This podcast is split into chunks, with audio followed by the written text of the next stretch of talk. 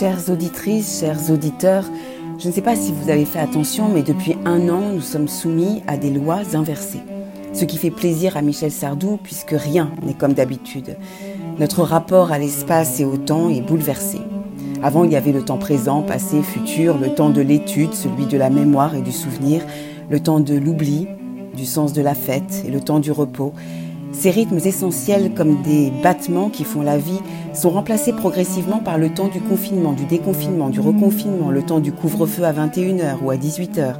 Nos repères spatio-temporels changent pour l'ouverture ou la fermeture des portes selon la dimension des espaces. Conséquence, fort de notre horloge biologique, nous résistons à ces changements dans une forme de recherche du temps perdu au milieu de ce drame planétaire. Mais nous apprenons à faire avec, ou plutôt sans, comme dirait Benjamin Biolay. Avec ces lois inversées, des Welt geht auf den Kopf, c'est le monde à l'envers. Le monde des écrans qui rapprochent, où la sphère privée devient d'intérêt public, où les États souverains ont peur de leurs propres choix, où notre France est devenue internationale parce qu'elle vit, où l'OMC doit faire avec l'OMS.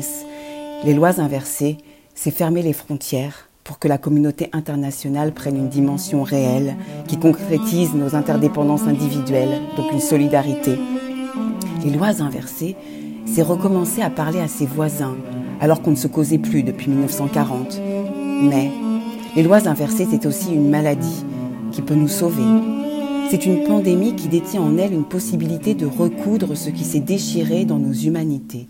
C'est une liberté qui n'est plus un grand déplacement, mais une intériorité, une intimité. On aura beau débattre et discuter, la seule issue est en nous.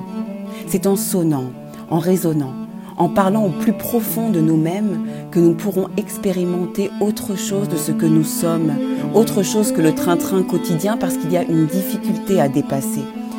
Sans créativité, sans imagination, sans regarder les dimensions multiples du réel, sans penser nos responsabilités tout au fond, sans embrasser les lois inversées, nous n'y arriverons pas, parce qu'il n'y a pas de monde d'après. Nous devons faire avec celui-là.